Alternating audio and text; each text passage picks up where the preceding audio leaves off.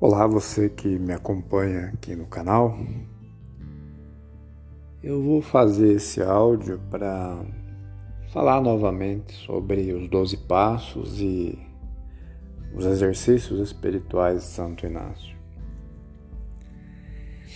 Começo desse trabalho aqui no podcast, basicamente esse foi o assunto inicial. Eu havia iniciado um retiro online orientando os participantes na prática dos exercícios espirituais. E na medida em que eu ia apresentando os exercícios, eu também apresentava uma relação desses exercícios com os 12 passos de Alcoólicos Anônimos. Então, resgatando um pouco esse tema, né, iniciado aqui, a gente precisa se perguntar o que uma coisa tem a ver com a outra e qual a importância das duas, né, nas nossas vidas. Ambos possuem semelhança, porque são métodos de desenvolvimento e crescimento espiritual. Os doze passos de AA são doze sugestões, como diz o Bill,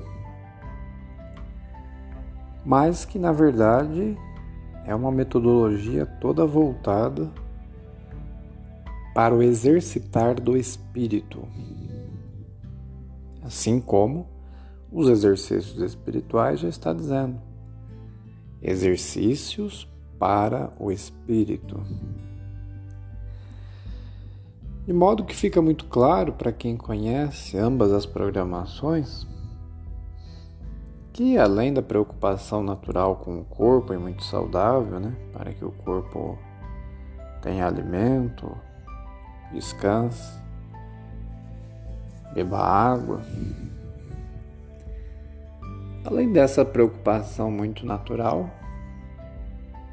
tanto nos exercícios espirituais quanto nos doze passos, fica evidente e é salientado, e por isso eu tenho programado esses retiros e tenho feito esses áudios, e tenho também procurado no canal do YouTube apresentar algumas reflexões que levem as pessoas a entender que o espírito também precisa ser vivido, exercitado de alguma forma, senão atrofia. E o modo que Santo Inácio é, desenvolveu ali, criou, né? Assim como Bill também criou o seu método, né? Que é os 12 passos. Ambos, além de ter esse objetivo comum, exercitar, né? tratar o espírito e fortalecê-lo, ambos levam para uma mesma experiência, uma experiência comum, que é uma experiência de conversão ou uma experiência espiritual autêntica.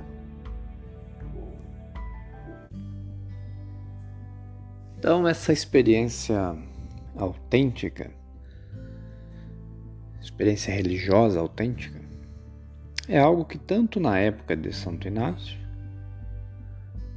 ali mil e 1500, vamos arredondar. Eu sempre esqueço a, a data exata, mas colocar 1500 só para ficar redondo. E também na época do Bill, Estados Unidos, bem mais fácil de lembrar, mais pertinho aqui, né? 1930.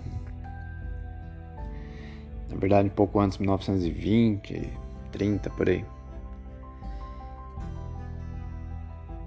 Ah, nessa época, William James, né, famoso psicólogo americano, psicólogo, filósofo, já tinha publicado o seu livro Variedades da Experiência Religiosa, que é uma obra incrível, né?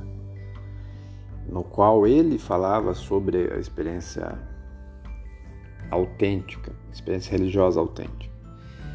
E é uma obra que vale a pena ser lida sempre, estudada, né? Porque ele faz uma distinção entre experiências religiosas autênticas e faz a distinção das psicopatologias. Então esse assunto já foi é, tratado no comecinho do século XX. Logo em 1900, esse assunto já estava sendo abordado. Que é uma experiência religiosa? Uma experiência espiritual autêntica? E qual é a diferença para uma psicopatologia, para uma manifestação de uma psicopatologia, de um delírio, de uma alucinação, de uma neurose, de uma negação, de uma qualquer coisa, né? Que a gente quiser pensar. Bem, é uma preocupação muito interessante. Então, essa preocupação eu vou dar um destaque e fazer o link, né? fazer o link com os exercícios espirituais e com os doze passos. No sentido de que nos exercícios espirituais essa preocupação está presente. Será que é Deus que está falando comigo? Ou será que é eu mesmo que estou pirando, né? Será que é eu que estou enlouquecendo? Será que é eu que estou inventando? Será que eu estou delirando, né? E estou achando que é Deus? Então, os exercícios espirituais tratam desse assunto. Para você saber quem fala o quê, quem é quem nesse jogo complexo. O que é seu, o que é do outro, o que é seu, o que não é seu. Nos 12 passos, isso tem um caráter mais prático, mais pragmático, assim como a cultura americana. Né? O Bill era um, um cara muito prático, mas também é uma preocupação dele saber se a experiência que ele teve no hospital foi de fato uma experiência religiosa autêntica. Será que ele realmente entrou em contato com Deus? Ou foi mais uma loucura de um alcoólatra bêbado, internado, desenganado pela, pela medicina já. Então, Bill também tem isso. Né? Bill também fala né, do trabalho de William James. Bill chegou a se corresponder com o Dr. Jung, que salienta né, a função religiosa da psique.